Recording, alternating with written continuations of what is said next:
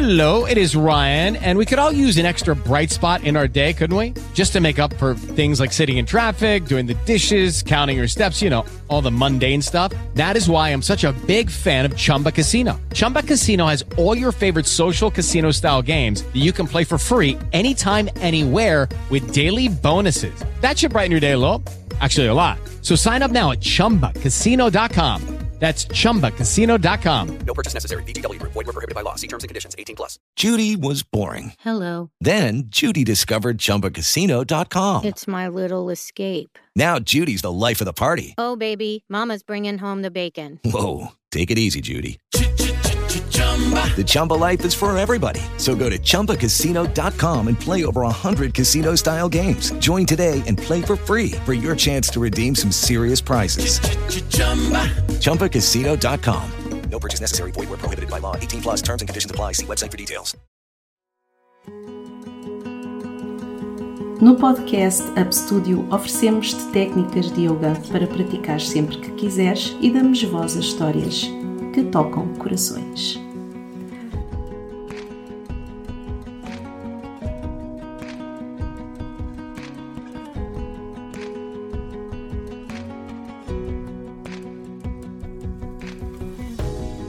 Olá, hoje o nosso convidado é o Hugo de Cassis, que é professor de yoga e osteopata. Muito bem-vindo, Hugo. Obrigado pelo convite. Olá, Xana, olá, Hugo, bem-vindo e obrigada por teres aceito o nosso convite. É sempre muito bom estarmos juntos aqui a falar sobre yoga e sobre anatomia e sobre estes temas que nós gostamos. Assuntos como anatomia, fisiologia, cinesiologia e biomecânica. Por que é que é importante em yoga falar sobre estes assuntos?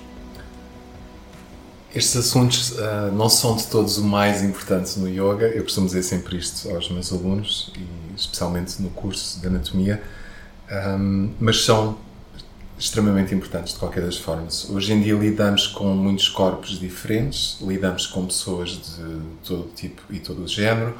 É importante se tivermos algum background sobre a constituição da pessoa, também sobre, se calhar, um pouco sobre uh, patologias, um pouco sobre tam também como é que o corpo se pode organizar no espaço, pode-nos proporcionar uma prática muito mais uh, harmoniosa, adequada e equilibrada conforme até o método que aquela pessoa esteja a praticar.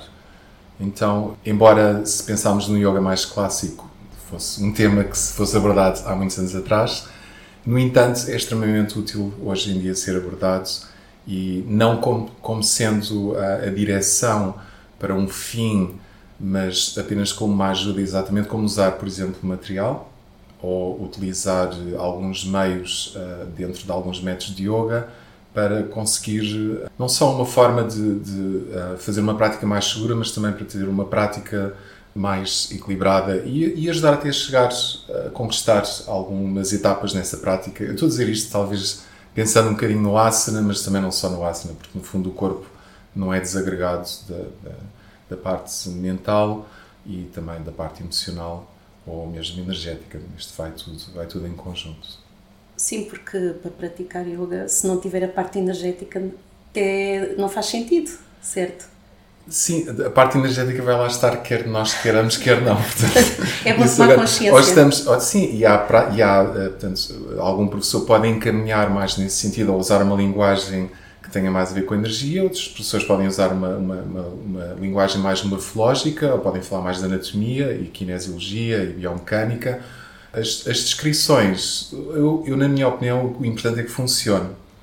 A, a anatomia é, é, é, a nossa constituição. No fundo, estamos, tivemos algum know-how sobre como é que o nosso corpo funciona, em, em, conjunto, não pensarmos em peças em separado. Normalmente o estudo da anatomia é feito mais uh, em separado, mas uh, esse, esse, separado não está separado. É, é apenas uma, uh, de certa forma, uma mentira útil para nos ajudar a estudar e para depois também, uh, se tudo se encaminhar nesse sentido e se fizer sentido também à pessoa que estuda, uh, vemos que tudo isto funciona num conjunto só. Não só a parte física anatómica, mas depois a, tal parte energética e também a parte cognitiva e emocional.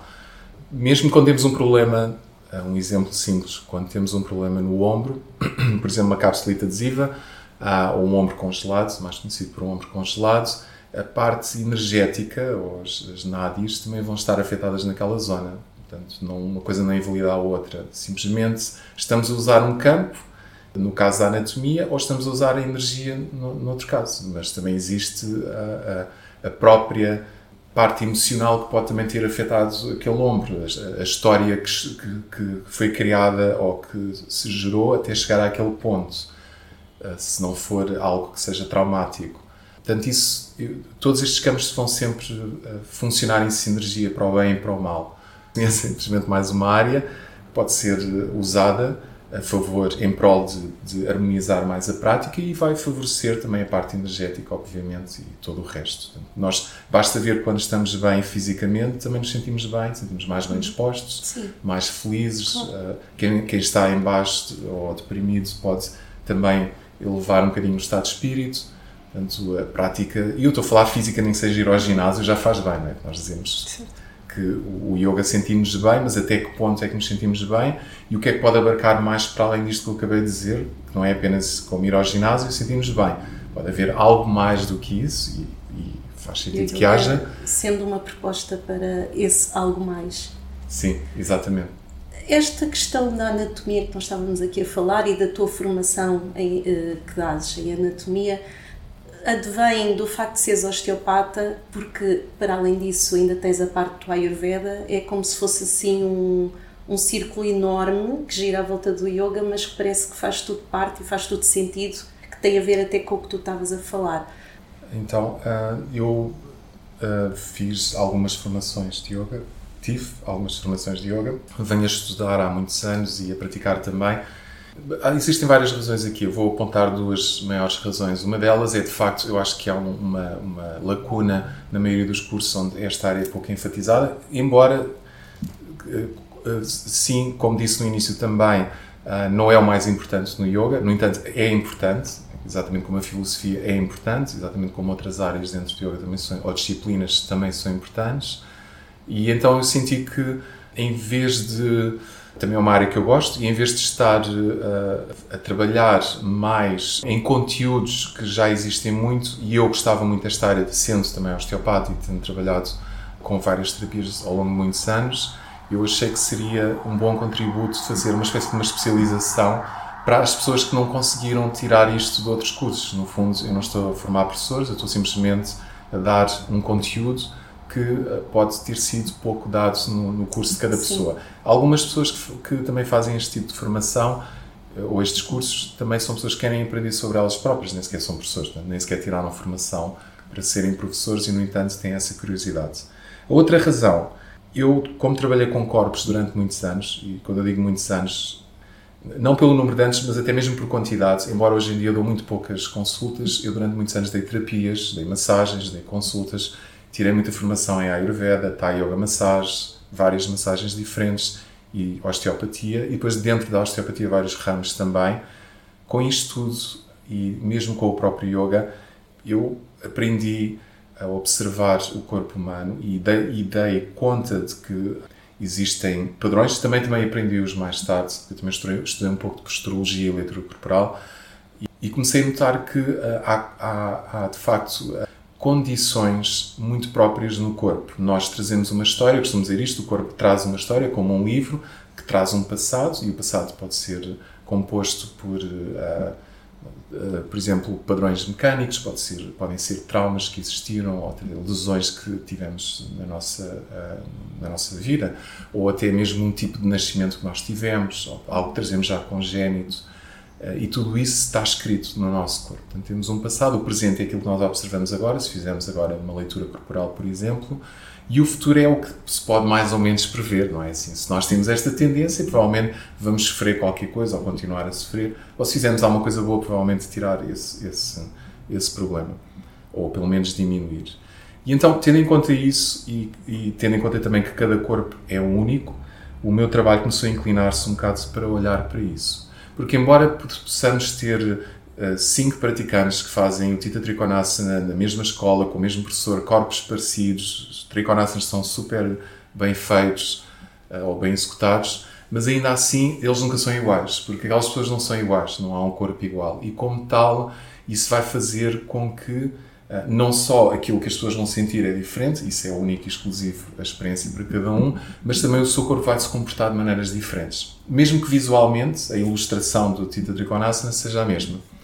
E então, uh, tendo em conta isso, uh, o meu trabalho atualmente, que já vem de, deste, muito deste tipo de, de trabalho de observação, é conseguir olhar para a condição do aluno em particular e atribuir ou tentar adaptar e organizar a prática desse aluno, uh, usar as posturas como são uma espécie de arquétipos, usar a arquitetura do corpo, organizá-lo, tendo em conta já a sua própria condição. Eu acho que isto já é o meu dharma, um bocado aquilo que se fazia muito antigamente, o yoga era aplicado uh, individualmente a um aluno, e não, não neste contexto, mas, mas num contexto talvez mais energético, mais dentro se calhar, do dosha do aluno, e hoje em dia, como há tanta gente a praticar, não é? É muito difícil nós estarmos, um professor ter 100 alunos e estar a dar práticas a cada um dos alunos. É extremamente difícil. E um trabalho bastante mais complexo também.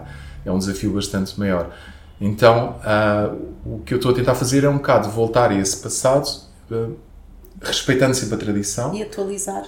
E, e, com um olho clínico, sim. sim. e um bocado atualizado, sim, exatamente. Aos tempos de hoje, aos tempos modernos, porque nós também não temos as mesmas vidas que tinham alguns praticantes, quando certo. lemos em alguns livros e estudamos há muitos anos atrás. Então, isso é outra razão pela qual eu uh, achei que a anatomia. Eu, eu, gosto de anatomia funcional porque é posta em prática, não é só estudar as é, origens e instruções dos músculos, o que é que são. Uh, é colocar em prática. É colocar em prática, exatamente. E isso é o melhor que se pode fazer, a meu ver, com, com a anatomia. E depois, a anatomia mais eh, básica, superficial. É de facto este know-how, perceber quais são os, os, eixos de mobilidade, quais são as amplitudes do movimento de cada articulação, etc. Pronto, aquilo que dá em qualquer tipo de curso que tenha uma disciplina de anatomia, mas depois não só aplicar no yoga, aplicar também na condição do aluno e relacionar as várias partes. O que é que é desafiante e mais interessante aqui? Quase trabalho de investigação, laboratório, nós conseguimos olhar e perceber onde é que um tipo de uh, pé, por exemplo, e uma determinada ação que se pode aplicar ali também, vai afetar, por exemplo, a anca naquela determinada postura. E é um bocado a partir daqui eh, que depois se vai organizando os níveis de tensão para criar uma integridade tensional no corpo em, pronto, na, na prática. Claro. Só que isto depois as posturas não importam quais são, porque no fundo Uh, é um arquétipo. Tens dois pés. É, não interessa. o corpo parece, é um corpo. É, por vezes parece que vem sempre o problema. Imagina, a pessoa tem um problema numa anca ou no ombro. Parece que vem sempre das extremidades. Ou vem, não é? Parece que vem das extremidades e depois vai-se juntando ou na coluna, ou na zona lombar, ou na zona sacral. Pode acontecer quando é estrutural, é mais provável que seja assim. Sim, nós sabemos do esqueleto apendicular para o esqueleto axial, mas quando é mais uh, visceral, por exemplo, uh, e que pode vir já de uma origem emocional ou de um trauma, por exemplo, um, aí pode ser ao contrário. Pode, Sim, pode, pode se iniciar do centro do corpo e vem, e vem para fora. Portanto, há as duas, as duas, as duas cadeias. Uh, Tomar essa, esta consciência, para mim, na minha opinião, é assim uma das magias do yoga e conseguir ligar isto tudo. Não é? é interessante. E daquilo que estavas a falar, só pegando um pouco, cada pessoa é diferente, não é? Cada corpo é, é diferente e pode-se até dizer que há, por muito que uma pessoa queira fazer um certo asana, há certos corpos que não conseguem, não é? Verdade. Porque às vezes vejo pessoas que eu quero fazer este asana. É, por exemplo, há um que eu gostava de fazer e eu acho que eu nunca vou conseguir, não é por não praticar, quer dizer, poderia praticar mais, não é? Mas por muito que praticasse, eu tenho aquela sensação de que eu nunca iria conseguir fazer aquele asana na qual, perfeição, é entre aspas. Não, por exemplo, não, não importa. Assim, não interessa. É curiosidade, não importa. Mas olha, se não consegues fazer essa asana. É o pretzel. É, exato, sei. é um tipo pretzel. Sim, mas a minha questão é: por muito, há certas uh, posturas, por muito que uma pessoa pratique, tente a sua anatomia física, nunca irá permitir que a pessoa faça, certo? Correto. Uh, o que acontece. Um, Pronto, isto depois já não, não tem a ver com o yoga em si, nem com a prática, nem com a anatomia, nem com o físico. Isso depois é, pronto, é a personalidade das pessoas, é a atitude, é como é que a metodologia de ensino, é uma data de outras coisas que são mais pessoais, às vezes até. Nós, obviamente, nunca vamos praticar todos os asanas, nem ninguém, os- nem ninguém faz bem todos os asanas, nem os grandes mestres de yoga que, ah, que que fazem quase tudo e mais alguma coisa, nunca fazem tudo. E às vezes até são muito bons ah, forward benders e nem sequer são assim tão bons back benders, ou fazem um tipo de grupo de posturas muito bem, mas há ali uma outra que não é tão bom. Há várias razões para isso. Pode simplesmente ser porque esse aluno, ou esse mestre, ou esse professor não praticava tanto aquele tipo de posturas, ou não gosta. Pode ser porque o corpo de facto não permite. Ah, pode ser porque ah, a própria. ah, outras atividades em paralelo que podem estar a, ser feitas ah, podem condicionar um bocadinho mais aquele tipo de posturas. Ou então pode ser porque também começámos a praticar uma certa idade, ou temos uma certa condição corporal, que já não é sequer congénito, ah, ou podemos até simplesmente ter tido uma lesão, uma anca e não conseguimos fazer uma certa postura. Eu, eu acho que isto já toda a gente sabe isto, não é? O, o- não é conseguir fazer aquele asana que importa. E até porque se conseguimos fazer, não é? Chegamos a casa e está tudo igual, não é? Não muda nada. exato, é Vamos lá, as chatices estão todas lá na mesma. É, é, no fundo, é uma, é uma felicidade como receber uma prenda ah, ou qualquer coisa que desejávamos muito, conquistámos aquilo, mas depois o que é que vem a seguir? vem- vem a É, próxima Exato, conquista. vem a próxima. Mas é mesmo isso. E então é, o asana, eh, em termos mesmo físicos, é um bocado assim. Eu costumo dizer isto, gosto de dizer isto e vou dizer aqui. E já disse isto várias vezes. O asana, eh, ou posturas avançadas, entre aspas, eu tenho mesmo por aqui umas aspas muito bem traçadas, porque o que é que são posturas avançadas? Mas pronto, aquilo que normalmente as pessoas chamam posturas avançadas, ou a postura que não se consegue conquistar, deve ser sempre uma consequência da prática e nunca o objetivo. Se nós pusermos, tentarmos pôr eh, as coisas neste caminho e nesta visão, há muito menos probabilidades de virmos a ter problemas e de virmos a ter lesões. Porque quando nós, sobre, quando nós atacamos o corpo e nós nos impomos ao nosso próprio corpo porque queremos chegar a um- uma forma e esse corpo não está preparado, é, é bem provável que aconteçam lesões. Claro que quanto mais velhos somos, mais vai acontecer e mais tempo vai demorar também a recuperar. Quando somos jovens, e eu também já fui, fazia 30 por uma linha, não sei como é que não me parti todo, mas calhar hoje em dia sinto uma coisinha ou outra que fiz há, há 20 anos atrás.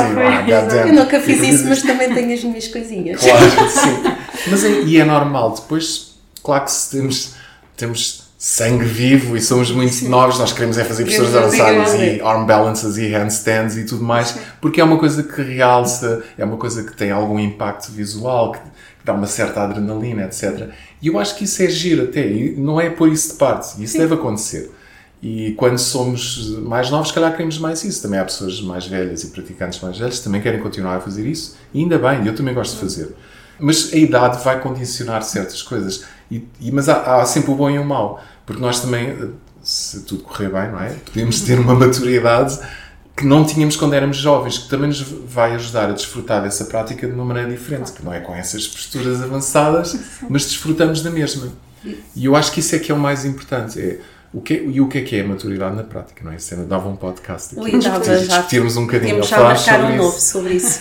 E Isto agora que estás aqui, estava-me aqui a lembrar de uma pergunta que é ahm, quem nos estiver a ouvir e for assim um praticante há pouco tempo que tenha vindo praticar porque o médico recomendou, o que é que vai achar? Epá, vou lá fazer, praticar yoga e depois posso vir com lesões porque há pessoas que começam a praticar porque o médico recomendou. No entanto, também, com tanta prática, a pessoa pode ficar lesionada. Isto aqui, a prática de yoga, afinal, é o quê? É, é para, é uma terapia ou é uma prática de yoga, uma filosofia de vida? Eu acho que temos aqui várias perguntas, não é?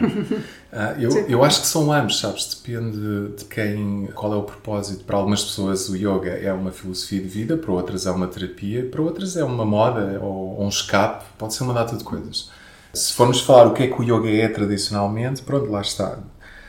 Ah, Estamos a falar de outros tempos e estamos a falar, se calhar, de ah, Também outras culturas. De outras culturas sim, também, sim, e, e do que é, o que é que são esses significados. Eu acho que nós adaptámos muito o yoga, podemos, se calhar, chamar isto é um yoga moderno, e se calhar quando falamos de lesões estamos a falar de asana, acho que ninguém se lesiona a meditar, quer dizer, tu- já, vi uma, é? já vi uma pessoa lesionar-se sem shavasana, mas pronto, já, já, mas foi só porque virou a cabeça, não devia ter virado, Ah. então eh, lesionou-se, não sei como é que aquilo aconteceu, portanto se calhar acontece, mas é, é muito pouco provável, não é? Agora, eh, fazer asana, sim, há mais tendência a lesões. O que é que é o, que é, que é o yoga? E, bem, isso é, pronto, Ah, está, mais é um- mais um podcast. vamos, vamos agendar este Marcamos já podcast. aí mais dois ou três. Respondendo então à tua pergunta, às tuas eh, sete perguntas em conjunto, ah, Uma péssima entrevista. quando um médico diz a, a um, a um paciente para praticar yoga, para já é porque ele tem ou praticou, ou tem algum know-how sobre yoga, ou então tive alguns pacientes que praticaram yoga e ficaram melhores. Também existe o oposto, já devem ter ouvido falar dos médicos que não recomendam yoga de todo. Então o médico vai sempre falar segundo a sua experiência, e a sua experiência às vezes é alguma pessoa que lhe apareceu ali e disse eu rebentei com o pescoço todo a praticar yoga e isso é o que ele vai ter como referência. Ele nunca praticou, não sabe como é que é, então vai aconselhar os próximos pacientes a nem metam lá os pés numa sala destas, que aquilo é, é, é desumano e eles, eles fazem coisas bárbaras e partem pescoços. E dão cabo dos joelhos. E dão cabo dos joelhos muitas vezes, e não só. Então, eh, é muito, isso é, é relativo. Portanto, e depois, claro, que de facto existem eh, práticas, não sei, como em qualquer eh, modalidade física, vou pôr assim, que, pronto, consoante aquilo é encaminhado, consoante, há uma parte de responsabilidade, talvez de certa forma, do professor, mas também há uma parte de responsabilidade do aluno, não é? A pessoa pode dizer, olha, não faças ele fazer, e pronto, aí não há nada a fazer. Então, ah, pronto, e conforme isso podem surgir lesões. Agora, claro que há formas de tentar prevenir isso. Nunca é 100%, porque, como eu tinha dito, mesmo que o professor tenha muita, muito, muito cuidado, ah, o aluno pode sempre querer forçar-se a fazer alguma coisa. E aí, pronto, não, não está 100% na- nas mãos do professor. No entanto, acho que também, ah, eu, pelo que eu tenho visto também à minha volta, o conhecimento passa cada vez mais rápido, há muito mais livros sobre prevenção de lesões, alguns cuidados a ter, ah, também ajustar melhor as posturas, usar talvez alguns materiais quando não conseguimos fazer certas posturas. Portanto, isto é tudo muito mais acessível, o que faz com que, a meu ver, pelo menos as lesões tenham diminuído. Ou se calhar aumentaram, mas também porque há mais gente a fazer. Sim, Então, também. Sim, se, termos de se, percentagem. o- se o universo é maior, também há possibilidade de ter mais Exatamente, em proporção é? acaba Claro. por ser, sim, Sim. sim, uma porcentagem maior, sim. Só continuando aqui na, na questão das lesões. E a questão de, do professor ajustar fisicamente, ou seja, a tocar no aluno. A- se não quiseres dizer se és a favor ou contra, podes não dizer. Mas isso também poderá ajudar ou até ajudar a não ter lesão, ou às vezes até acontece, e sabemos casos que aconteceram das pessoas terem lesões porque o professor foi lá ajustar, não é? E não ajustou da melhor forma. Mas a tua pergunta é se eu sou a favor ou contra. Se não- quiseres responder, se és a Ah, se eu sou a favor. contra. É assim, eu sou, eu sou, Do a favor, ajustamento. eu sou a favor do, Do ajustamento, eu faço quando é bem feito. Se for mal feito, não. Às vezes, isto é como ir a, a osteopatas que também magoam pessoas, e quiropatas, e massagistas, e, e lá está. Acho que há uma, há uma responsabilidade da pessoa que é professor ou osteopata eh, que deve ter, eh, se calhar, formação suficiente para estar a fazer isso. isso Depois tem que haver ali um bocado de sensibilidade. Há pessoas que até têm muita formação e simplesmente, se calhar, não têm jeito, não têm, não têm tato, não têm eh, capacidade para medir a força numa determinada direção. Ah, eu gosto imenso do ajuste, aj- ajustar, ah, usar o corpo para ajustar. Eu tive muita formação em Thai Yoga Massage, portanto, estou muito habituado também, que é muito parecido às vezes com ajustes. Estou muito habituado a fazer esse tipo de ajustes. E gosto. E gosto que me façam, quando, lá está, quando é bem feito. Eu já me aconteceu, uma vez estava na Croácia e uma, uma professora veio-me ajustar uma postura e ela era uma torção e ela empurrou-me com toda a força. Eu por acaso tenho força para me proteger, eu protegi-me, não fui mais, porque eu sabia que eu ia me magoar. Ah, pronto, tenho assim uma situação ou outra que aconteceu isso muito pouco, mas eu por acaso tive sorte e até me protegi a tempo. Ah, Outras pessoas que não se protegem e pode acontecer um acidente. Mas isso faz parte de todas as áreas. Também há, se calhar, há, há- há médicos também que podem fazer trabalhos um bocadinho piores Sim. e há outros que são mais responsáveis e conseguem.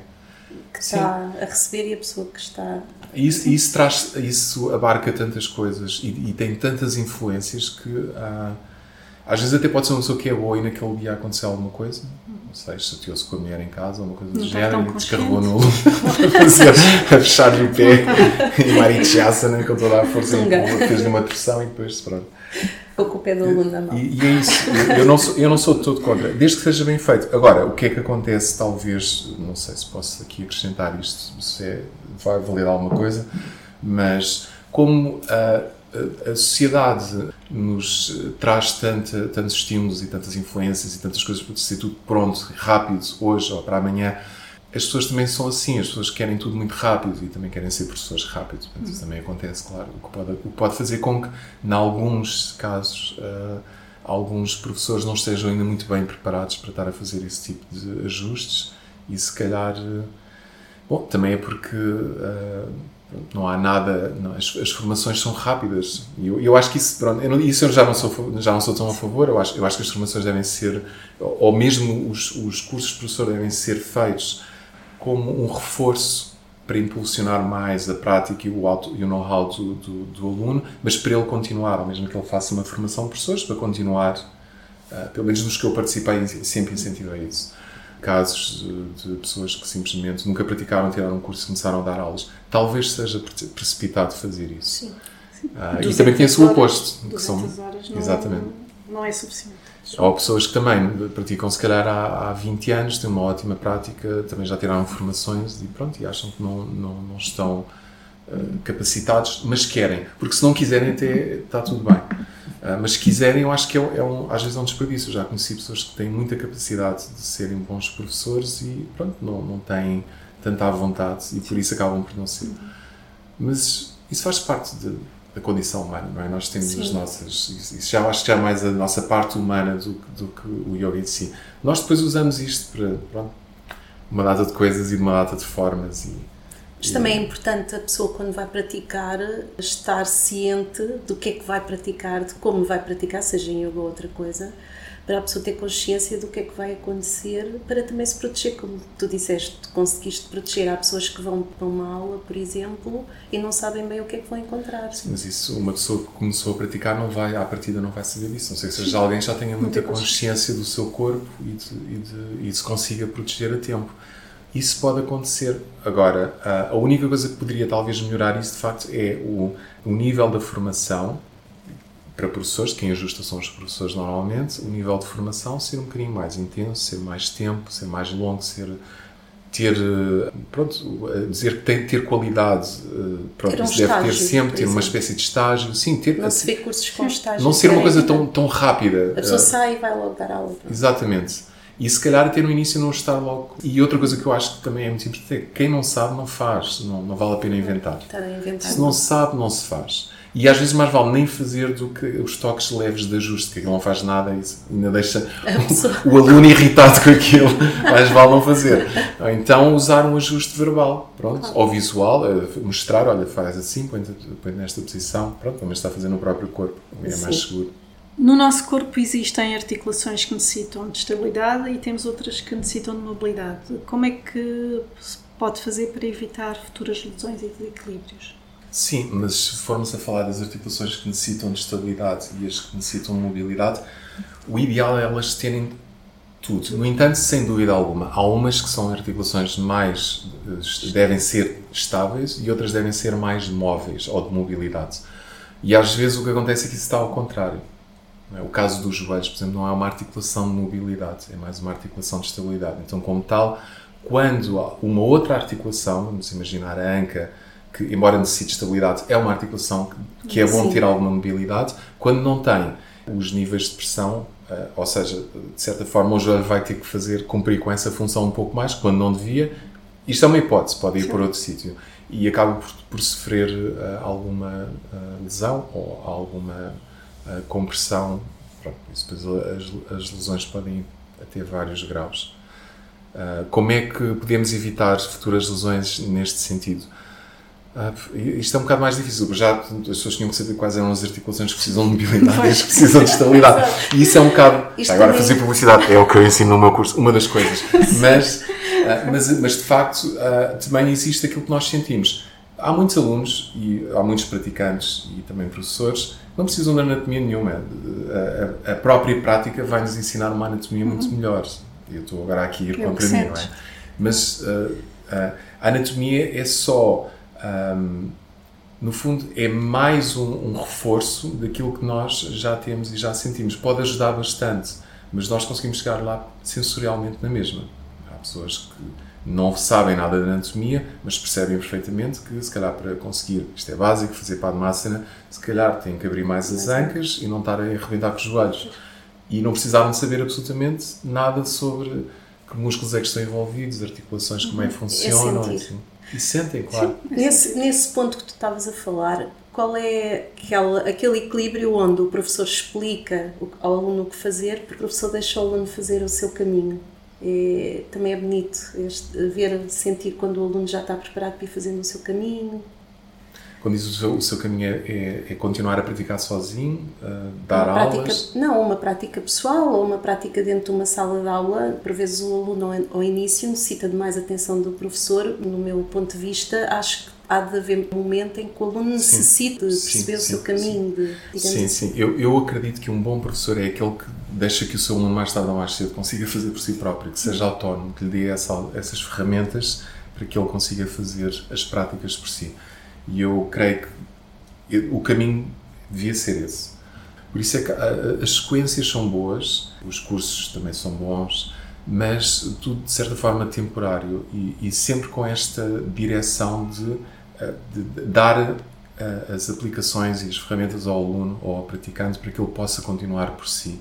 Porque ele também vai descobrir coisas que o professor não lhe vai conseguir ah, ensinar. Todos nós vamos ter sempre algumas coisas que só chegamos lá pela própria prática. No entanto, precisamos de aprender. Precisamos primeiro de aprender. E depois de aprendermos, então começamos a usar aquilo que aprendemos para depois ah, realizarmos as nossas próprias condições, ou aquilo que nos condiciona, ou o que nós tivemos que realizar. Depois é individual, lá está. E, e- e basta o propósito mudar que as- os efeitos da prática mudam. Ah, e então aqui, às vezes, na- ah, nem muito ah, pensarmos que físico, a prática moderna é muito física, de facto existe isso, sim, que é aquilo que, que é mais fácil agarrar, é aquilo que é mais acessível, mas também não pensarmos que o yoga tem que ser aquele yoga clássico, clássico. Não pensarmos que vamos usar isso, porque é muito difícil nós termos com os meios que vivemos, no meio que vivemos hoje em dia, é muito difícil nós estarmos a fazer práticas que eram feitas muito antigamente. Não é? Práticas ascéticas, não é? Ahm, Em cima de palha, de... exato, Urva Barro, vou meter o braço Sim. no ar durante não sei quantos anos e depois não consigo entrar no autocarro. Mas- Tu não, nós sim. Exato. Pois ele não conseguia, eu ainda Também se pode- Sim, conseguia. vocês agarravam, podiam agarrar facilmente Nós íamos contigo. pega lá em cima, exato. Tu levavas-nos Bom, mas algum sítio não iam conseguir entrar, não tinham de se inclinar. Mas enfim, e isto tem muito, tem muito também a ver com o propósito. Poucas pessoas hoje em dia querem, vão praticar yoga porque querem transcender o corpo, ou querem Entrar nirvana, ou entrar em samadhi. Não, não há muita gente que vá por essa razão. E isso, isso faz toda a diferença. Eles normalmente chegam lá e depois ainda descobrem que há algo mais, não é? Como se abrisse Sim, uma, caixa, ainda uma bem. caixinha. Isso é uma das magias do yoga quando, quando as coisas correm bem, é que o praticante se calhar vai porque o médico lhe disse, como tinhas dito eh, há, há, um, há um tempo, há pouco tempo, tem dores lombares e ele acaba por ajudar, mas depois começa a, perceber que tem ali um tipo de pensamento durante a prática, começa a ver que aquilo é uma coisa que se transfere ou que, faz parte do seu dia a dia, eh, começa a se calhar a reconhecer algumas características, se calhar começa a notar alguns medos ou algumas aflições e começa a ficar sensível a isso. E depois começam a surgir outras coisas a partir daí. Portanto, isso quando corre bem é maravilhoso. E ainda bem, eu acho que isso é quando de facto a, a, a essência do, do, do yoga começa a surgir no praticante. E não apenas a parte física, embora uma vez mais a parte física é espetacular, é Sim. ótima, é importante e é um primeiro acesso, mas uma vez mais o propósito faz toda a diferença.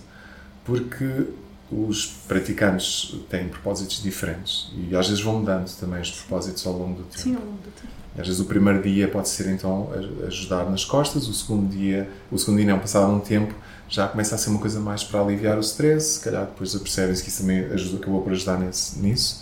E, ta- e mais tarde já pode ser alguma coisa a ter um bocadinho mais profunda, mais, mais pessoal, mais íntima. Se acontecer, é muito Ainda bem. bom, é ótimo. Oxalá fosse sempre assim. Às vezes é ao contrário, há pessoas que vão e testam também. Ou, ou Ah, sim, sim, também desapontadas. Ah, sim, acontece. É. Afinal, o, o professor fuma às escondidas e vou-me embora. O professor não é bem a pessoa que eu. Que eu Exatamente. Sim, que eh, por acaso. É, e depois há se irrita.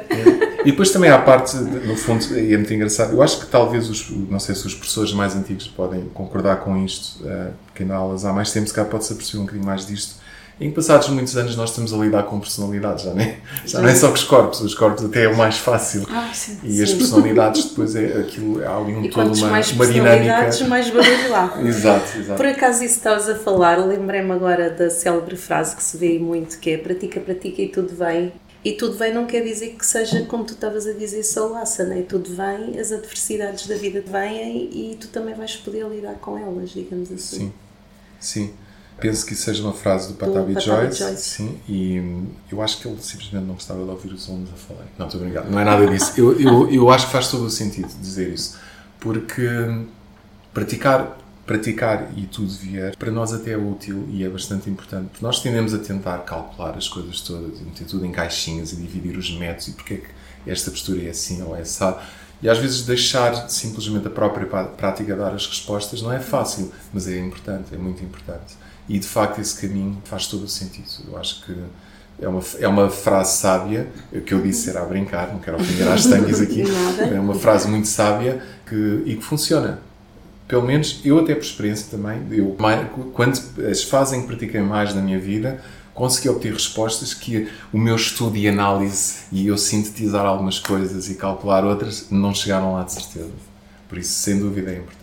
No seguimento que estavas a, a, falar, que às vezes os alunos chegam, é a parte física que pretendem, mas depois começam a perceber que há ali algo mais, começam-se a conhecer também a eles. Aí também começam a mudar um pouco a sua própria vida, ou seja, a alimentação também, em princípio, poderá começar a mudar, a preocupação com os outros. Este também é o caminho do yoga, no fundo, também tentar tornar-nos eh, melhor pessoas, não é? Sim, lá está. Se for num, tudo correr bem, que seja assim. Eu acho que isso é, é, é, é, como as posturas avançadas, é uma consequência da prática. Quando nós nos tratamos bem, quando nós prestamos atenção a nós, e nem que seja ao nosso corpo, porque nós prestar atenção ao corpo não é ficar fit para ir para a praia, é, é, perceber o que é que o corpo está a dar como resposta. Isso é sempre sinal que estamos nos a tratar bem. Quando nós estamos bem, normalmente também queremos bem dos outros, também acabamos por. Tudo o que está à nossa volta vai mudando. Nós não vamos querer sair de uh, intensivos de prática durante não sei quantos meses e, e, chegar a casa depois daquilo e comer um hambúrguer do McDonald's e fumar um maço de tabaco. Não, não nos vai apetecer, mesmo quem fazia isso Sim. antes. Então estas mudanças surgem naturalmente porque nós vamos sentir-nos bem em estar bem e estarmos mais limpos, estarmos mais uh, uh, harmoniosos e estarmos conectados connosco próprios, porque eu acho que isso é uma das coisas que a, a prática também faz, é, é estarmos conscientes, muito conscientes. E isso, sem dúvida alguma, vai, somos nós. Se nós mudamos, o que, o que está à nossa volta tudo muda. Entre aspas, Sim. não é? Porque nós é que mudamos, na verdade. É a nossa visão, a nossa perspectiva. E, e, isso é muito bom quando acontece. É, é um sinal, sem dúvida alguma, de que a prática está a fazer um efeito pela positiva. O que não quer dizer que não exista o oposto. Que pessoas se calhar são gananciosas e se calhar o yoga ainda vai enfatizar um bocadinho mais isso, mas muito subtil. Começam muito... a mudar tanto que até mudam o vestuário e põem vindos na terra. Pode acontecer. Eu acredito, eu, é assim, eu acredito que na maioria dos casos não, mas pode acontecer também eh, algumas pessoas possam trazer já uma tendência, pode não ser tão positiva e, e, e podem reforçar essa tendência e até fazê-la um bocadinho mais camuflada. Mas pronto, mas são casos, são casos mais excepcionais, pode acontecer também isso. Mas se praticarem realmente, porque às vezes também não se, não se pratica, não é? Há, há, pessoas que simplesmente não praticam e há, há algumas pessoas que, pronto, e, tem, e está tudo bem. Depende da consciência que estás a fazer. Se estás a fazer mecânico, não Sim. estás a sentir. Sim, eu acho que quando tu não te pões no lugar de praticante claro. e de aluno, dificilmente vais ser uh, bom professor. Mas praticar não quer dizer que vais fazer posturas avançadas. Tens, tens, é, é quase como se vais vender qualquer coisa vais vender mel, mas nunca o provaste, ou, não, ou esqueces uhum. como é que ele sabia e, estás, e, e tens que descrever como é que ele sabe. Sim. Então é bom tu pôs nesse só lugar. Exato. E não só, e tu vais entender muito melhor o aluno quando tu estás lá de vez em quando. Porque se passarmos muito tempo, mesmo que tenhamos sido aluno uns anos, Sim. parar, acontece isto com alguns professores, eles, eles formam-se como professores e depois quase não praticam. Então depois vai, para além de estagnarem eles, a própria prática, vai ser muito mais difícil acompanhar os alunos ou dar-lhes um bom, uma boa uh, prática e boas aulas. Então a qualidade começa a diminuir. Então é muito importante manter a prática. Só que não quer dizer que tem que demonstrar todas as posturas ou que tem que fazer, fazer posturas avançadas. O importante é, é praticar alguma coisa e conseguir passar esse conhecimento mas não é parar de o fazer. Claro, até porque para ensinares uma determinada postura e ajudares até o aluno a fazer, não quer dizer que tu a consigas fazer. Sim, sim. Uh, tu podes ser. Há, há, professores que são excepcionais, eu já tive com alguns professores que são excepcionais a descrever como é que tu deves fazer a postura sem eles fazerem. E, em alguns casos, usavam um aluno que tinha facilidade em fazer aquela postura como exemplo e esse aluno mostrava e os outros iam eh, repetindo ou iam, iam aprendendo a partir daquilo que viam. Tu, como conheces alguns professores de yoga, sentes que há professores de yoga que também estão cansados, tipo burnout, e, e estão mesmo cansados porque andam de um lado para outro a dar aulas, têm muitas solicitações dos alunos, têm que estudar, têm que manter prática pessoal, têm que fazer posts no Instagram. Parece que estão sempre a ser obrigados a, também a ter uma postura de têm que estar bem, têm que demonstrar que estão bem, que, que praticam meditação. Parece que depois acabam por não ter tempo para si. Pronto, isso aí depois lá está. Uh, sim, isso quando uh, algumas pessoas começam a ser muito requisitados, têm que saber muito bem manter e preservar o seu espaço. Senão uh, é um caminho difícil, torna-se muito difícil. Porque depois começam a entrar nesse piloto automático, começam a não, a não cuidar de si, e isso depois começa a transparecer-se mais tarde ou mais cedo, e a probabilidade de cometerem erros a todos os níveis também começa a ser maior. é muito importante manter, ter algum espaço para nós e, o, e algumas pessoas entrarem em burnout e andarem de um lado para o outro é normal, são humanos e uh, a verdade é que os professores também vivem disto, uh, alguns pelo menos, e como tal também têm a preocupação de pagar as contas, isso existe, isso é uma coisa que é, é quase inevitável não, não aparecer por muito meditação, por muita meditação. que seja feita. No entanto, isto, o ideal é equilibrar isto tudo um bocado com a prática, se tiver momentos em que tem que se chatear ou que tem que berrar ou alguma coisa assim, tentar fazê-lo com cuidado, com observação, tentar aplicar um bocadinho aquilo que se vai aprendendo mas, e falhar um bocado também, porque não é ser um professor de yoga não é um santo, não é? Claro. Eu sou, é diferente, mas todos os outros não. Não, não sou santo. Claro mas, não. mas, mas a ideia aqui é. Uh, ainda bem, não é? Isso era mau sinal. Mas a ideia aqui é, é tentar uh, equilibrar toda esta parte, porque ter uma família, por exemplo, algumas pessoas têm filhos, têm as contas para pagar, têm que levar os filhos na mesma escola, não é? Isto aqui não, não vem patanos ali a aparição levar a criança à escola. Vão haver momentos em que as coisas não, correm, não correm bem, por alguma razão, isso é com toda a gente. Agora, como nós lidamos por isso? Na verdade, isso, isso é o verdadeiro yoga, não é? Porque eu costumo dizer isto também às vezes aos meus alunos. Eles estão a fazer uma postura que é difícil, em termos de, se calhar, estarem a manter uma postura difícil, e eu, eu digo, pá, pensem, há situações na vossa vida que foram mais difíceis que isto. E, e, e uma das coisas que eu acredito que a prática faz é que dá-nos muito mais força e capacidade também para ultrapassar essas situações. E isso é sempre positivo. Agora, elas vão surgir, vamos falhar, vamos ter surpresas desagradáveis, vamos ficar desapontados. Isso vai sempre acontecer. Como é que nós lidamos com isso? E se conseguimos estar o mais conscientes possível enquanto isso acontece, isso é sinal de que a prática de facto fez algum efeito. Porque se é uma prática meramente física, eu sei, blá blá blá, toda a gente diz isto, eu sei, é, é um bocado clichê, mas se é meramente física, é só no corpo, então não é yoga. Porque a ginástica, quem vai ao ginásio também se sente bem, não é?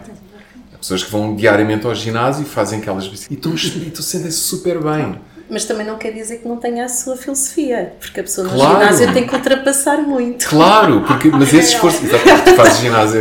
Eu faço muito okay. e sofro muito. Pronto, mas não faz muito, mas sofre muito. Sim, porque e no fundo. Não sei que estamos aqui a dizer que o yoga é que tem a filosofia, mas há outras práticas que claro existem que com outras claro filosofias. Claro não é? Isso depois também lá está. Isso é uma discussão que Do, dá, ai, pano, o yoga, dá, dá pano para mangas, porque é mais um, primeiro era ver o que é que é, exato, o que é que é o yoga. Quando chegámos, o que é que é o yoga? Segundo o texto do não sei quantos é isto. Segundo Sim, isto, as escrituras é, é aquilo.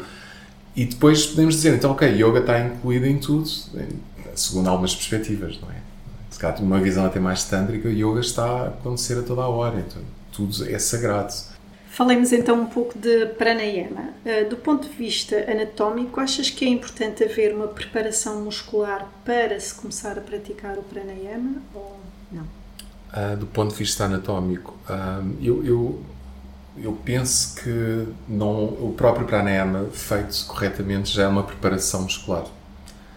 Por isso, não, acho que não é necessário uma pré, um pré-pranayama com um nome qualquer fancy em sânscrito. Acho que isso não é necessário. Não, basta, claro, fazer uma vez mais. Isto é como tudo, não é? Fazer bem, as coisas acabam de correr bem. Fazer com algum cuidado, fazer gradualmente os pranayamas, isso por si só já é uma preparação muscular. Agora também podemos perguntar-nos aqui o que é que é essa, o que, que músculos é que estamos a preparar para a respiração. Pois, é porque a é respiração é feita, a preparação é a preparação. Uh, o pranayama pressupõe a respiração con- consciente. E que alguns- usar mais o diafragma. Pranayama significa a expansão do prana. Prana e ayama. E em, em- em termos musculares, o músculo que toda a gente conhece e que de facto é o principal é o, o diafragma, diafragma abdominotorácico. Não pensámos que existe, noutras perspectivas existem outros diafragmas, ah, mas esse, esse diafragma é de facto o músculo principal da inspiração, um músculo inspiratório, porque ele, ele, não, ele não faz nada na inspiração, ele relaxa só. Ele relaxa. É mais a elasticidade dos pulmões que depois volta a metê-lo no sítio inicial, através do tendão central. Mas ah, os músculos auxiliares respiratórios, há vários inspiratórios, há vários expiratórios, só começam a entrar e muito ao leve numa respiração mais forçada, ou seja, quando atingimos o máximo de, de- quando atingimos a nossa inspiração normal, que é esta que nós estamos a fazer agora aqui, e queremos inspirar mais, aí vem alguns músculos auxiliares. E o mesmo na expiração. Começamos a fazer uma expiração, ah, eu vou dizer forçada, não adoro o termo, mas que seja mais do que a nossa expiração normal. Nós estamos agora aqui. Ah, então aqui começamos a usar alguns músculos mais expiratórios. Um, é importante, ajuda bastante, de facto, a, a fazer isso. Fazer essa respiração conscientemente também é importante e trazê-la para zonas diferentes. Usar mecanismos de respiração, porque o próprio pranayama são mecanismos de respiração, de certa forma. Os pranayamas, tu dizias, mais avançados, eu acho que devem ser colocados pronto, adequadamente num período em que já se fazem os pranayamas mais iniciais uh, durante algum tempo, consoante o método e o professor que está a ensinar. Uh, não, não se precipitar demasiado por esses pranayamas, isso sem sombra de dúvida. E depois lá está, também existe a condição de- de- do aluno. O aluno, se calhar, há- há, pessoas que a fazerem pranayama ficam ansiosas e há outras que relaxam. Depende do pranayama. Tensão alta, por exemplo. Exato. Então isso vai variar um bocadinho. Se calhar alguns pranayamas funcionam melhor para uns alunos, outros para outros. Mas eu acho que, sem sombra de dúvida, deve-se ter em conta que pranayama não é chegar ali e mandar umas respirações e está a andar. Não. É algo para se ter atenção, para se ter cuidado e para ser levado a sério. E não é só para. Não é porque é a respiração, porque nós damos a respiração como garantida, que vamos respirar e isso não faz nada. É, é bom ter algum cuidado, é bom ter e fazer um trabalho progressivo, encaminhado, encaminhado ou com a ajuda de alguém que seja que saiba por experiência, de preferência, não é? Ah, como é que se faz para a NEMA. Com propósito incluído no meio de uma prática de yoga, por exemplo. Ah, incluir para a NEMA numa prática? Não, perdão. Com um propósito, digamos assim, para o aluno perceber com propósito ou para atingir algo, ou para entrar em meditação, ou para relaxar partes musculares, para entrar Sim. em certas posturas. Sim, a respiração é, extraordinária na prática, seja é a no ferramenta, asana, não é? é, é, uma, é, uma, é, uma, é uma excelente ferramenta. Ah, e, e a respiração, uma coisa vamos só para aqui Sim, aqui também, sim. claro, existe a respiração, existe pranayama, ou existe prana, e, e são coisas relativamente diferentes, embora funcionam dentro do mecanismo de respiração, nós estamos a trabalhar o prana. Mas, como tu disseste ainda há bocado, é, é a respiração consciente. Então, eu estar a respirar sem estar a prestar atenção, felizmente nós fazemos isso, porque o próprio sistema nervoso autónomo faz isso, não estávamos mortos, ahm, não é propriamente aquilo que nós chamamos de pranayama. Então, pranayama é que a partir do momento em que eu volto a minha atenção para a respiração, eu já estou a fazer pranayama, mesmo sem mudar nada. E depois eu posso condicionar a respiração. A partir de começa, quando eu começo a condicionar a respiração, eu já começo a usar certos mecanismos. Portanto, eu já estou a fazer os tais exercícios eh, de pranayama. Isso depois pode ser usado sentado, numa postura sentada, pode ser usado também para, para meditação. Claro que o pranayama está dividido de dhyana e, e, e de dharana e de, outras, eh, de outros passos que, vão, que se encaminham em direção à meditação também é um veículo de meditação, pode ser usado como um objeto de meditação. Em algumas práticas é usado como objeto de meditação. No Também, exatamente. Também. E também é usado em Shavasana, também é usado ah, durante a prática do Asana, ou simplesmente sentados parados a fazer pranayama. Ah, o ideal, se é que queremos mesmo trabalhar ah, esta, esta técnica, o ideal é sentar-nos, ou até podemos começar deitados, mas fazer só mesmo pranayama. Voltarmos só mesmo para esta, conscientemente fazer a prática dentro dos vários exercícios de respiração que existem. Na tua opinião, Hugo, o yoga é para todos? É. sei que me perguntaram, eu estou a dar a minha resposta. Não, eu vou elaborar, eu sei. Sim, é. É, é para todos, não é para obrigar a todos a fazer. Sim, é, todos podem fazer. Ou seja, todos sim, podem. sim, sim. Por acaso isso é muito engraçado. Não sei se o, o Charata ou o Patavi Joyce, mas um dos dois toda a gente pode praticar yoga, menos os preguiçosos. Os Acho que tenho preguiçosos atenção, acho que tenho. Mas, ah, mas sim, sem dúvida alguma, ah, o yoga é para todos.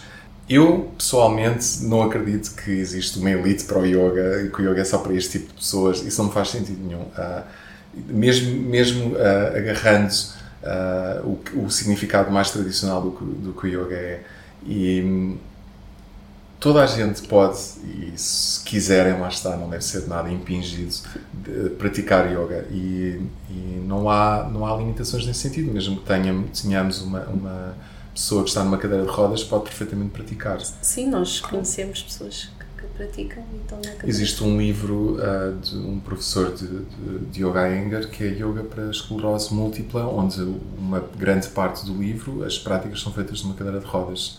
Eu já trabalhei numa aula no norte da Índia, ah, quando estava num, num intensivo com, com, em, em Rajpur, isto é em Dehradun, na zona, na zona ah, do norte da Índia, e tínhamos algumas pessoas, maiori- maioritariamente idosas, com que alguns professores estavam a trabalhar, eles chamam lá a medical class, e tínhamos uma rapariga que era paraplégica. E nós levávamos-la mesmo nos braços para, de um sítio para o outro e colocávamos a fazer as posturas. Então nós aplicávamos as ações dessa rapariga, por exemplo, pôr os pés numa determinada posição e, e afastar-lhes os dedos, etc. Ela não mexia, mas nós fazíamos por ela.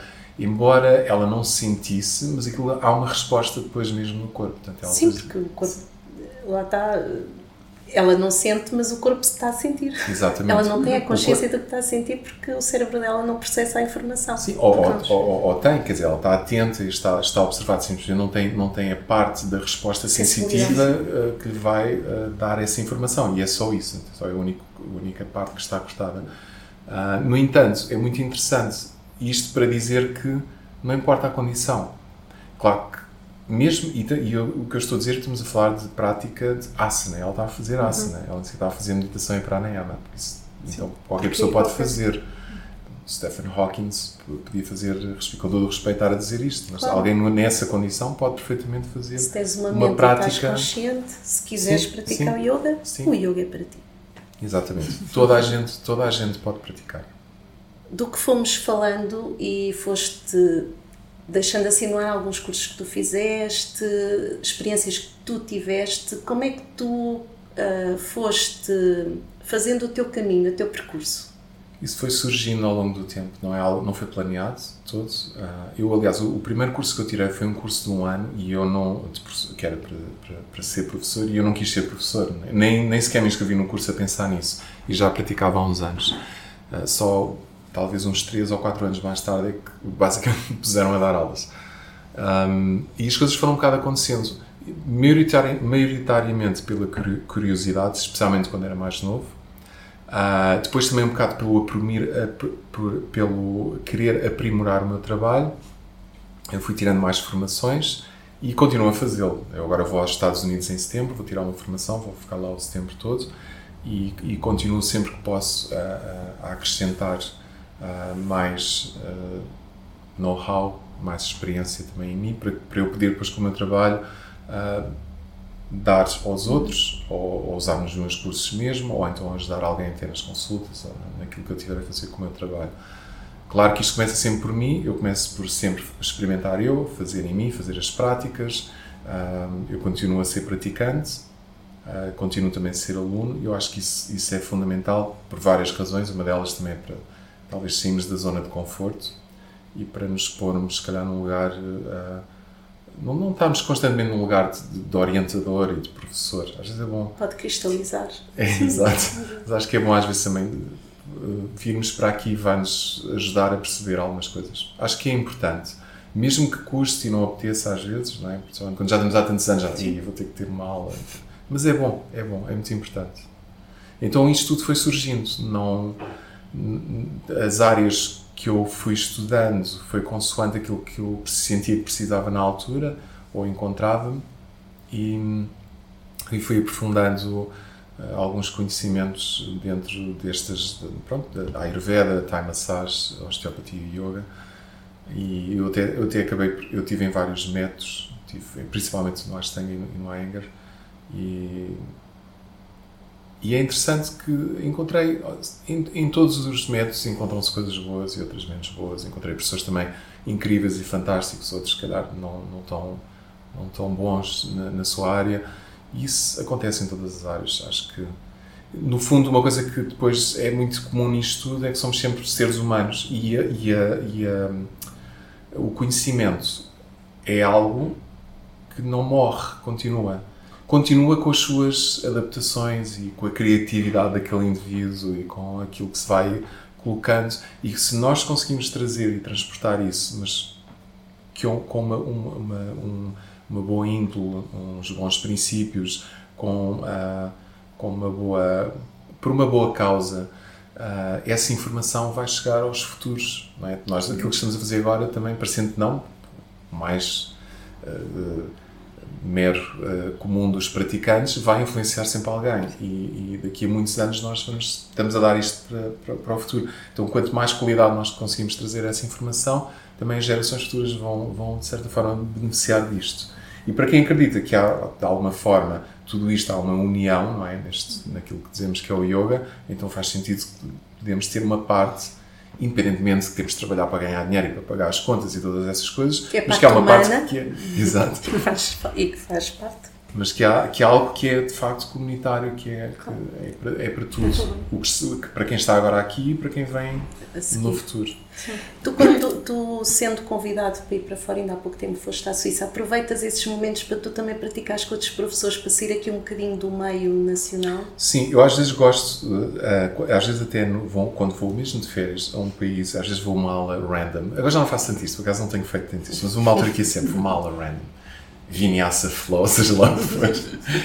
Ginásio, yoga, não sei Sim, fazer borboletas com os joelhos. E às vezes é giro, porque vai-me lembrar de coisas que são diferentes e, e vai-me mostrar também coisas que são diferentes. Claro que não, não ia fazer isso com regularidade, com todo o respeito, mas não. Claro. Uh, agora, também vou procurar professores dentro do método claro. e mais daquilo que eu faço no, noutros países, sem dúvida, aproveito para praticar. Gosto muito da sensação de chegar a uma sala e, e não, não conhecer ninguém e ninguém te conhecer. E ninguém me conhecer. Porque às vezes, uh, bem, isso também é o que é, não, não, não é nada que perturbe muito, mas pode acontecer, obviamente. Portugal é um país pequenino, eu, também já estou nesta área há uns anos, é, é, pode acontecer chegar a uma aula, ah, pelo menos uma pessoa se calhar pode me conhecer. E, e, ou encontrar alguém, não é? Encontras sempre alguém que é bom por essa parte social, mas às vezes apetece não estar ali sozinho, ninguém me conhece. Sim. E eu vou pôr o pé do lado errado de propósito e nem sequer me vão corrigir aqui. E às vezes sim, é isso. Pronto, é, isso, isso são coisas, lá está, são coisas humanas. E, vou fazer asana e não vou fazer pose. Sim.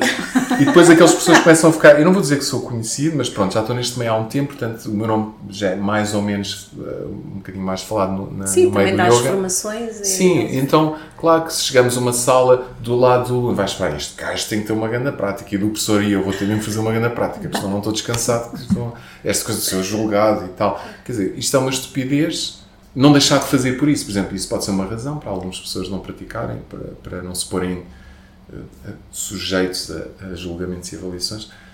Porque a verdade, a verdade, é que quem, quem, a prática, se é para nós, também para que é que interessa, por um lado, preocupar-nos com isso, por outro lado, temos nós também fazer isso, não é? porque também há quem esteja do outro lado a julgar, ou o próprio professor também a julgar. Todos fazemos, não vamos ser hipócritas, todos fazemos um bocadinho isso. Agora, sim, com, que seja, não seja nada que interfira diretamente com, com, a nossa vida e com os outros. Claro. É, isso faz, faz, faz parte uh, um bocadinho de crítica, um bocadinho de julgamento, mas que seja, uh, não seja uma coisa condicionada, que seja uma coisa constante ou, ou quase, quase impulsiva.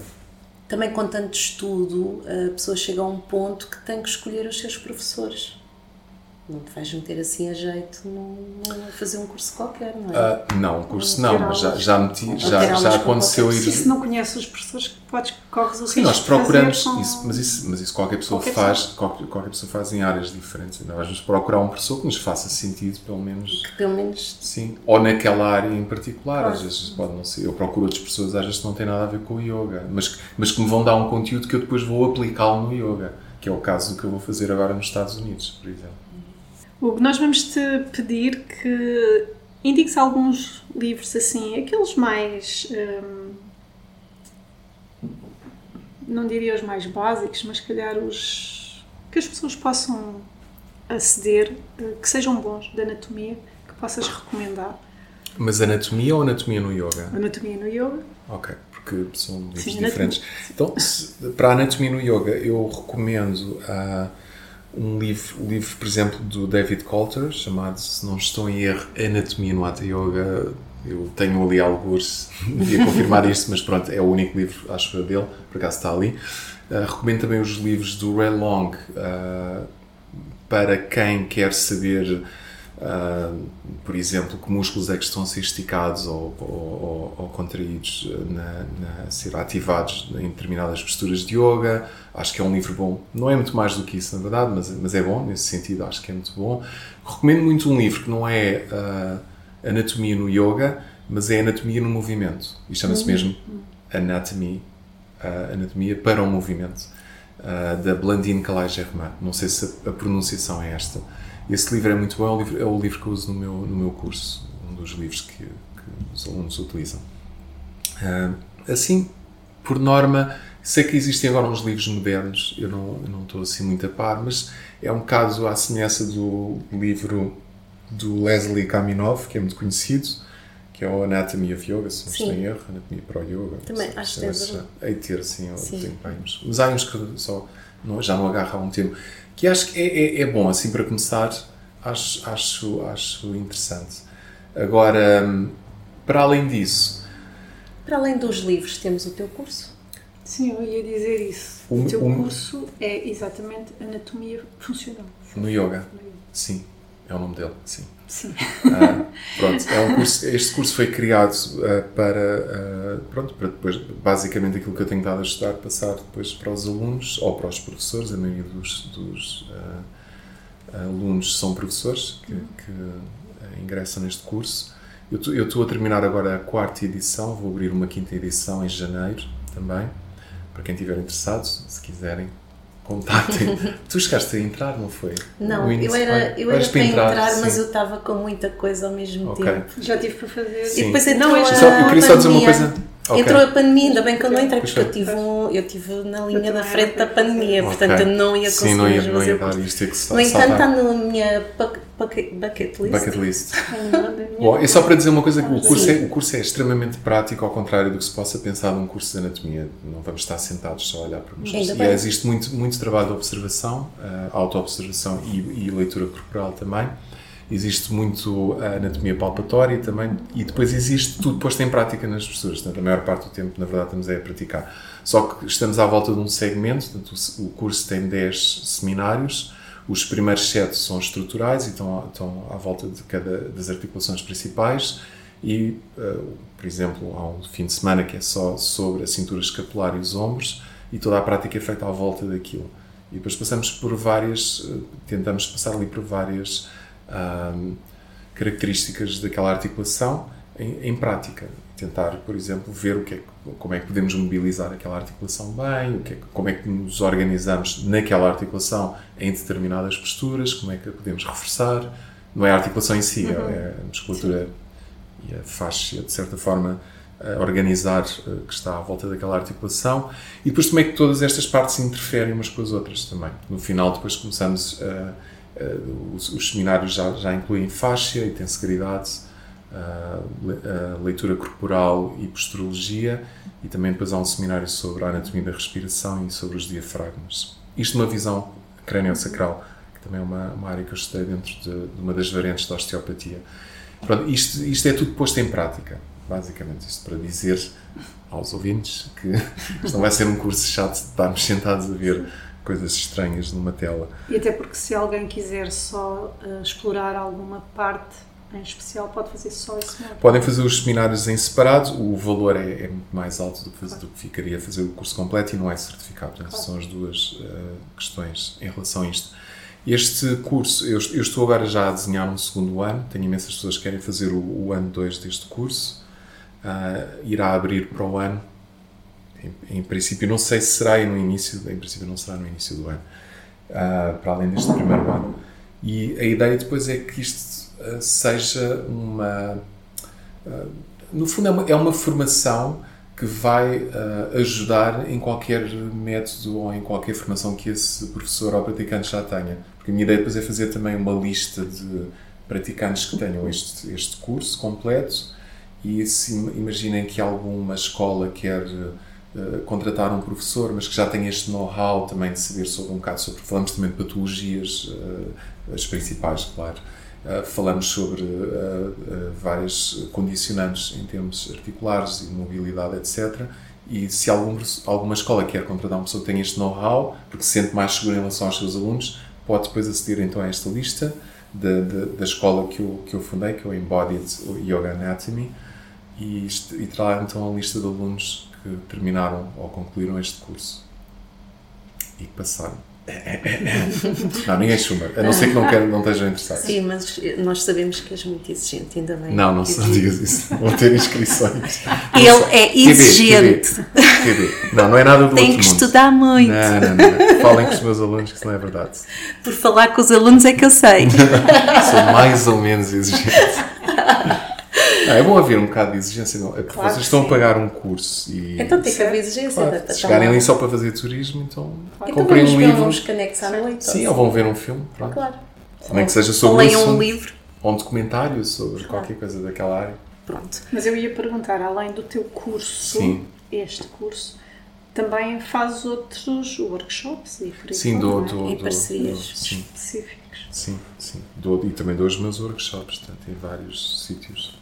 Ok, então eu, eu costumo fazer workshops de, de pronto, vários, com vários temas diferentes. Olha, falando dos ajustamentos, foi um dos workshops que eu fiz e faço de vez em quando. Um, é, um, é um bocado, uh, às vezes, ligado um, a uma área do corpo, por exemplo, dentro com, com, a prática, que já se relaciona um bocadinho já com este curso também, ou com a parte da, da anatomia funcional. Uh, tenho alguns outros workshops, estava a ver aqui se me lembrava de alguma coisa, uh, que às vezes tem a ver com prevenção de lesões, é um workshop que eu faço muito. Normalmente quando sou convidado para uma escola, os alunos são assim mais iniciados, uh, ou não têm tanto know-how, por exemplo, como, como usar materiais, como se organizar nas posturas, eu normalmente faço ali um workshop de prevenção de lesões, ou qualquer coisa a ver com alinhamento também, utilização de materiais. é variável já tive workshops sobre os índrias, por exemplo, e a parte do sistema nervoso também. Uh, tento tento uh, encontrar alguns temas que sejam que as pessoas se interessem de certa forma e que eu também os possa dar, não é? Como é óbvio, não posso dar tudo. Há coisas que nem sequer quero dar, outras não sei sequer. Um, mas é isso, é variável. E tenho, sim, tenho tido convites uh, para alguns sítios uh, aqui, tanto em Lisboa, como em Portugal, como noutros países. Também já fui aqui ao Up Studio, já fui convidado. Basicamente foi de Crunta e pronto, Sim. e vais para fora, porque por acaso deve ser bastante interessante poderes ensinar alunos de, outras, de, de outros países. Vezes. Sim, e aproveito também aprendi imenso e também aproveito às vezes para passear ali, depende do país que vou, não é? Mas aproveito tiro sempre uns dias para passear um pouco também. Muito bom, fantástico. E é bom, esta interação, porque no fundo eh, eu, eu acho que isto uh, acontece um bocado em todas as áreas. É como um músico que vai, sei lá, à Escandinávia, um país escandinavo qualquer, e, e vai tocar com músicos um bocadinho diferentes, mas a música, a linguagem no fundo é a mesma, e isso é giro, embora tenha ali umas nuances muito próprias, e depois há ali o fator cultural também. E é engraçado notar também como é que as pessoas comportam em países diferentes. É, é, os, os, países nórdicos, por exemplo, ah, em termos de pontualidade, é incomparável com Portugal. Portugal é uma desgraça. Pronto, tenho que dizer aqui, em termos de pontualidade. Mas também isto também deve-se um bocadinho aos professores. Eu tento, os meus alunos até cada vez mais são, são pontuais. Há lá um ou outro que chega atrasado. Às vezes também a vida é, é assim, não, não dá. Mas, uh, mas de facto nota-se diferença nesse, nesse nível. Há outros países também que se nota a diferença na consistência. Os alunos, uh, em alguns sítios, são muito vai e vem, conforme o vento vira, e há outros sítios que os, os, os alunos se mantêm mais consistentes. Isto tendo em conta que no mesmo país também há alunos que são mais consistentes no método ou conceito de professor e outros menos, mas de um modo geral um, também há sempre coisas positivas e, e, menos positivas em cada um dos países e, e é giro quando viajamos a fazer o mesmo trabalho, vamos notar essas diferenças e eu noto que também temos coisas muito positivas aqui em Portugal, que não acharem que eu só acho que isto é mal. Eu adoro a descontração e a, e a empatia que os portugueses têm e às vezes demasiado, mas pronto. mas é bom, mas é bom haver isso, porque também em alguns países onde eu estive, falando nórdicos assim agora comparando rapidamente, mas uh, noto que são às vezes demasiado sérios, muito há, ali um, há, ali um, há muito pouco calor, é muito, muito afastado, muito distantes, mas eu também sou latino, não é? Eu também sou daqui, vou sentir mais essa diferença. Mas claro que também tento uh, uh, adaptar um bocadinho a minha atitude como professor consoante o sítio onde eu estou. E mesmo aqui na Europa, eu, eu notava, eu houve uma altura que estava a dar formação em Viena da Áustria, depois ia dar a Bratislava, na Eslováquia. E um país é praticamente germano, o outro é eslavo. Nada a ver. É que nada a ver. E é muito engraçado, porque como era, a formação era dada logo uma a seguir à outra, eu notava o impacto da diferença era, era muito visível. E era muito giro, foram experiências muito enriquecedoras também para mim. Aprendi. Conheci pessoas incríveis assim, em todos os países. É um saber estar. Sim, sim, sim. Sim, pois há certas coisas que são uh, comuns a todos os humanos, não é? No, no, em termos de, de, de, comportamento, não é? Também ter respeito, respeitar certas coisas, tentar perguntar quando não se sabe.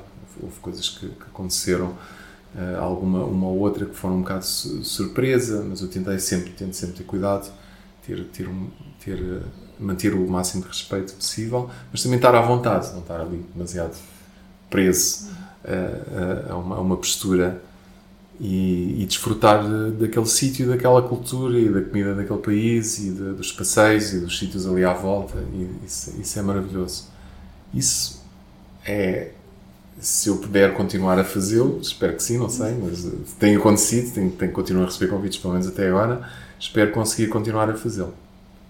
Agora fui convidado para ir a York, nunca fui, vou a um sítio novo. Tive um convite também para ir à formação ao Brasil, mas isso ainda está em negociações. Se hum. acontecer, seria bom. Há pouco falavas de música. Antes da tua vida de yoga já eras músico, certo? Durante. Durante? Ah, Quer dizer, começou antes, durante sim, ou antes? Sim, não, na verdade começou antes. Eu comecei muito novo, uh, talvez por. Uh, talvez não, eu, eu, acho que teve pelo menos uma grande influência. os meus pais, eu considero que ouviam música, boa música, não tivesse influência. Eu sempre, sempre ouvia música dos meus pais, eu ouvia música, muita música que não era da minha época. E. E comecei a tocar novo com amigos, uh, não, não tinha estudado música nem nada, mas comecei a ter bandas logo Tinhas muito bandas novo. de garagem. Sim, sim, tive, tive várias bandas de Tocavas garagem. o quê? Eu tocava, eu comecei por tocar guitarra, depois muito rapidamente fui para baixo porque tive numa banda que nós não tínhamos baixista, éramos dois guitarristas, ah, um baterista, acho que éramos só os três na altura. E então eu, eu propus-me só temporariamente a ser baixista, adorei e tornei-me baixista durante muitos anos, depois estudei. É diferente de guitarra, é um bocadinho, porque aquilo é só as, as cordas de cima, quase da guitarra, não é assim? Ah, depois, sim, sim, um baixo de quatro cordas seria assim. Eu depois tive baixo de seis cordas, porque um quatro não me chegava. então, fiz seis cordas. Também os teus dedos são grandes. Então, pronto, depois toquei baixo e contrabaixo. Fui estudar jazz e depois estudei clássica também, no contrabaixo. E toquei muitos anos, sim, mas enquanto tocava já era professor de yoga. A última banda que eu tive foi uma banda latina, que ainda tive durante bastantes anos. Podemos encontrar essas músicas no é YouTube. parte a- mas pronto.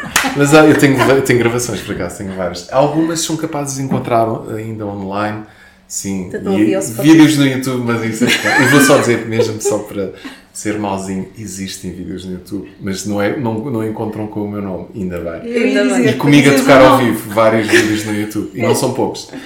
E então tive em várias bandas e essa última banda foi quando ah, depois ah, pronto, eu- eu- era difícil conciliar a vida de músico com a vida de yogi, era assim, havia ali uns contrastes ah, muito boémios, alguns, e então eu tive que, tive que me afastar um bocado E até foi na altura em que eu, na altura abri a escola, então uh, falei com essa banda e disse: Olha, eu vou ficar aqui até arranjar um baixista, mas vou ter que sair porque eu vou, ter que, eu vou começar a falhar com vocês, não vou conseguir estar a vir. Vou para outra banda. Exato, vou para outras bandas, exatamente. E então uh, tomei essa decisão. Eu continuo a tocar, às vezes, só lá muito de vez em quando com, com amigos, mas pronto, toco, Tipo jam toco, piano uh, mais do que baixo. O piano era um instrumento que eu já gostava quando estudava música e tive todos os músicos têm que estudar um bocado de piano. Tem, tem que ser. Exato. E então quando eu estudei piano, que não era para ser pianista, adorei.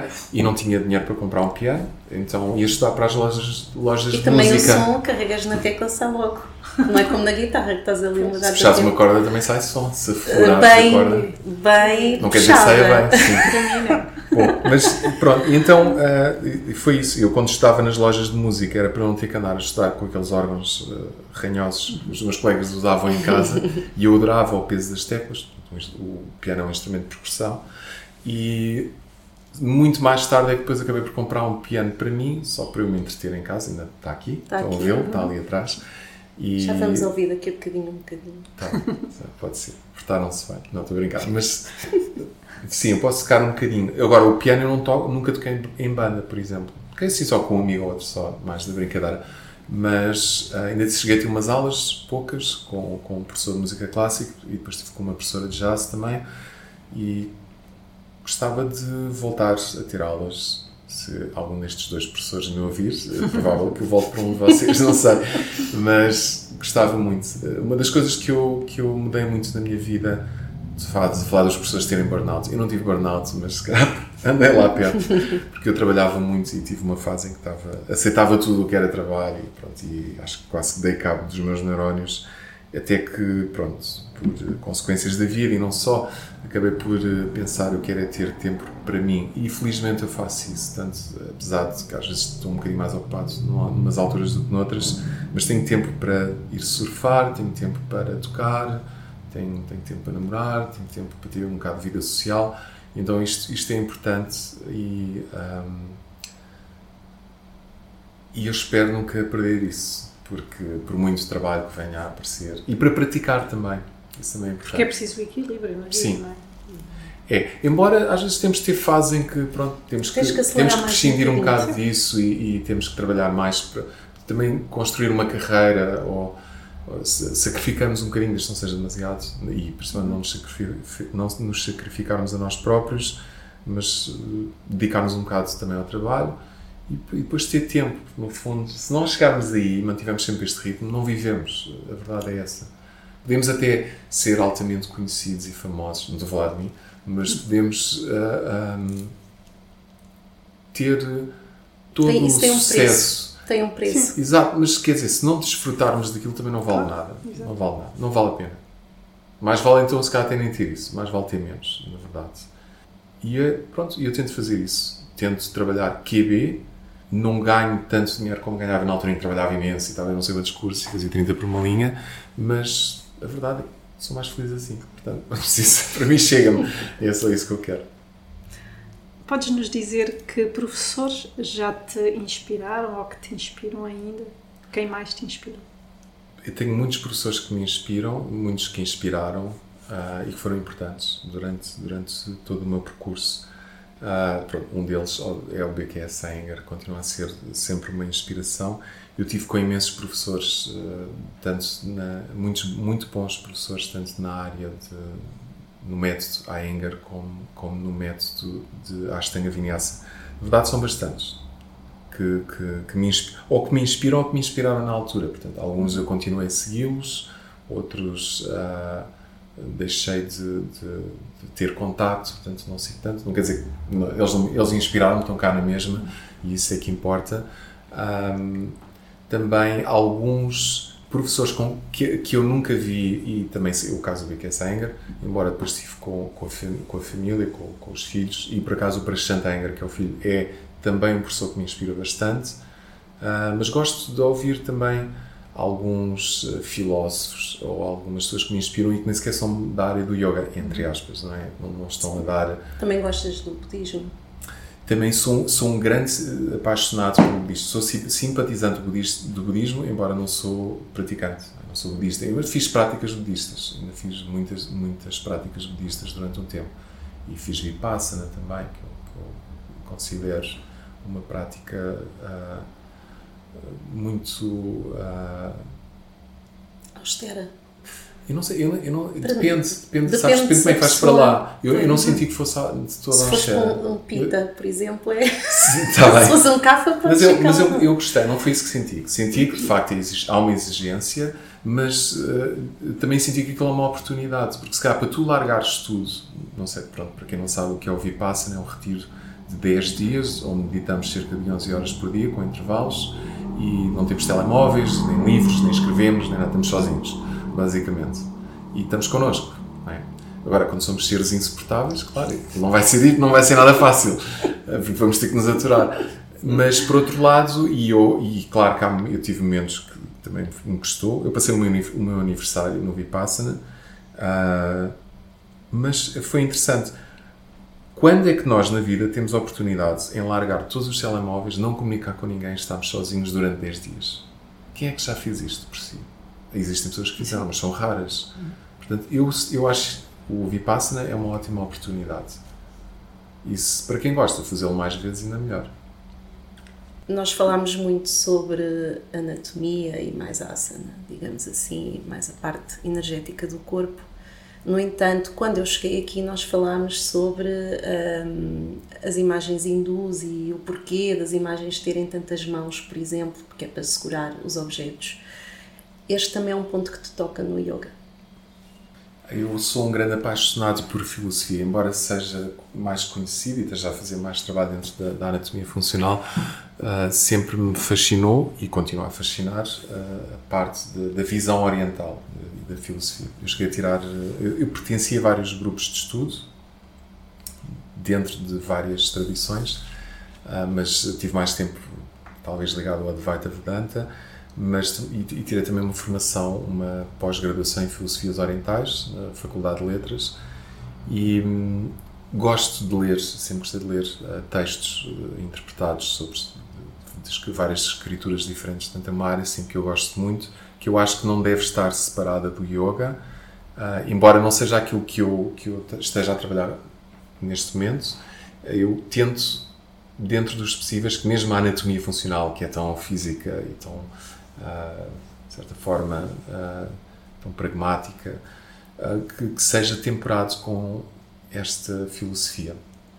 E também acho que é uma área que deve ser expandida, e que ou que devia ser expandida e que devia ser enfatizada nos cursos. Portanto, também, eu, da mesma forma que eu sinto que há uma lacuna na, na, na anatomia, também sinto que em alguns cursos, não em todos, claro, mas que alguns cursos a, filosofia é muito fraquinha, é muito pouco, uh, e a filosofia é extremamente importante.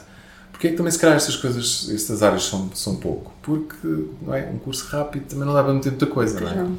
Então é, é difícil. Sei que, se calhar, um curso destes, um curso de formação de professores, devia. Eu instituía uma lei, se tivesse engenheiros, vou ser mau. Então, o que eu faria era: tu tens que ter pelo menos 8 ou 10 teachers training daqueles de 200 horas. Multidisciplinar. E, exato. E até lá estás no teu percurso. E quando acabares esses 10, mesmo que sejam de escolas diferentes, ah, pronto, ok, agora sim, és professor de yoga. Hugo, no final uh, da nossa entrevista, nós normalmente pedimos ao nosso convidado que deixe um sankalpa para os nossos ouvintes. Uma intenção. Bom, então eu vou deixar uh, Nunca é, é uma novidade, nunca tinha, nunca tinha, nunca tinham pedido isso. Contigo, para os nossos ouvintes que são praticantes de yoga. Os nossos ouvintes Poderão são... ser? Tudo, sim. No, uh, nós temos contato... Se não são praticantes, experimentem. Se nunca experimentaram. Se não gostaram, tudo bem. Está tudo certo. Isto é, tudo é aceitável. Se não gostaram, experimentem outro professor. Às é vezes. isso também, também pode ser. Mudem de professor. Às vezes é o que. Sim, mas mantenham a aprendizagem. Eu acho que a aprendizagem é, é, em tudo. Olha, pode ser noutra área qualquer. Sim, é contínua. Se são arquitetos, continuem a aprender arquitetura. Se são engenheiros, continuem a aprender engenharia. são professores de yoga, tirem 10 Teachers Training e depois digam que são professores. Comecem a dar aulas. Não. Mas ti- ti- continuem a aprender. Eu acho que, eu acho que isso é, é importante. Podemos melhorar eh, aquilo que fazemos. É, no, no fundo, essa, essa influência que passamos aos outros já vem com mais qualidade. E quanto mais qualidade pudermos ter e dar, melhor. Se alguns de vocês se especializarem em algumas áreas, ótimo, foi o que eu fiz. Que eu acho que há poucas especializações, vimos bem, toda a gente dá um bocado de tudo. Ah, e alguns, de facto, professores ah, especializaram-se, mas não são assim tantos. E eu acho que faz falta haver especialistas. E então depois os praticantes podem escolher se gostam mais da área de filosofia ou se gostam mais da área da anatomia ou de uma outra área e podem aproveitar essas especializações para enriquecer já o seu trabalho. Este é o meu santo Muito obrigada. Obrigada, Hugo. Obrigado, meu. Obrigado. Foi um prazer ter-te aqui.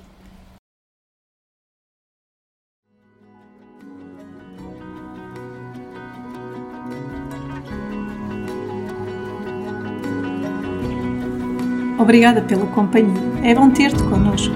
Namastê. Até ao próximo episódio.